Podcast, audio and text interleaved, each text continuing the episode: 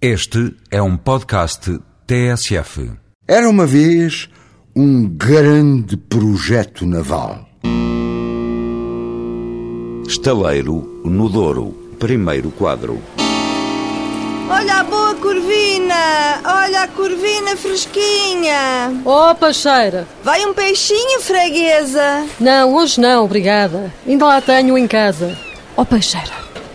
Já viu este movimento todo aqui nos estaleiros? Estava aqui a ouvir a vossa conversa. Disseram-me que toda esta frota é para levar a infanta Dona Helena à Inglaterra para se casar por lá. Oh, compadre, uma coisa deste tamanho, por tão pouco. Hum, eu cá por mim não acredito que o nosso Dom João I se desse tanta pompa, mesmo tratando-se da filha. Cá para mim, isto tudo é, mas é para levar o nosso rei Dom João a Jerusalém em visita ao Santo Sepulcro. Como em todas as coisas que o Estado faz e sempre fez, no meio do maior segredo, a boataria resultante, esta mesmo que ouvimos, voava constantemente sobre a velha Ribeira do Porto. E a boataria não tinha limite. Pois se não será tudo isto para nenhuma das probabilidades, pensem só se não seria, sei lá, por exemplo, para a frota levar os infantes Dom Pedro e Dom Henrique a Nápoles para arranjarem noivas lá pelas Itálias. Qual nada, os boatos fantasistas rolavam, voltavam a rolar e ainda rolavam pela Ribeira, mas não passavam disso. Fantasias, conjecturas. Ai, este povo do Porto, tão curioso. Hum, não. Dom Pedro e Dom Henrique em Nápoles. Não me cheira. Ainda ontem vi por aí o nosso infante Dom Henrique não tirava nem os passos nem os olhos do estaleiro. É isso, comadre, é isso.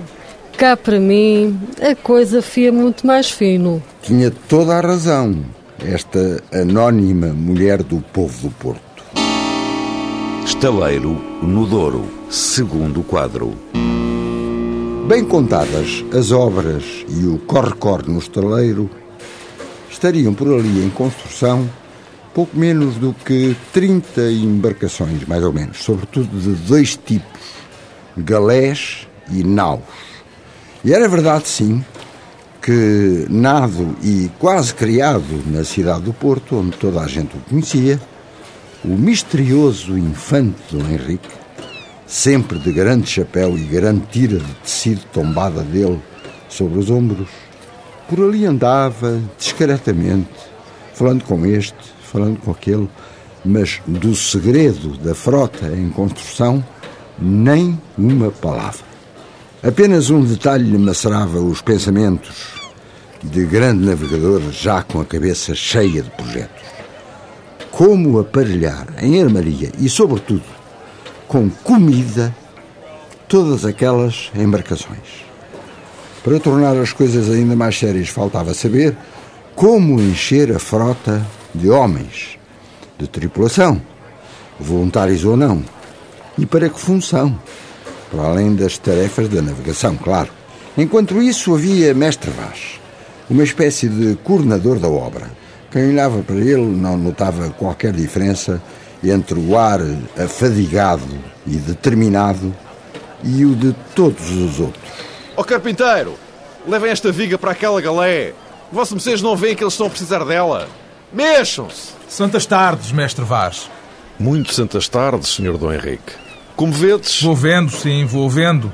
Aquelas duas galés parecem-me um pouco atrasadas.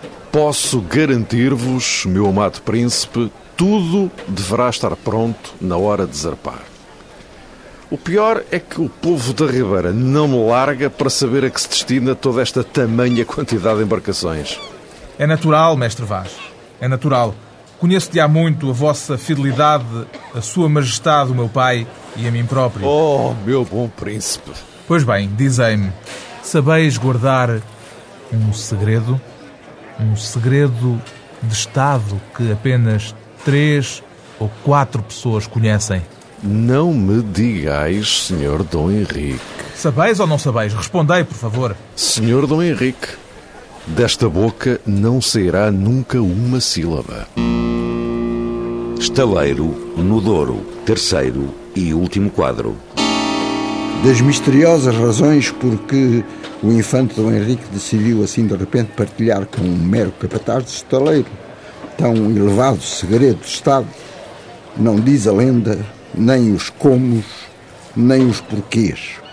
Ficou, pois, mestre Vaz a saber que aquela frota iria juntar-se a uma outra em construção nos estaleiros do Rio Tejo, a fim de, em nome de El Rei Dom João I de Portugal, um poderoso exército marítimo, naval, digamos assim, e necessariamente terrestre também, partir à conquista de Ceuta.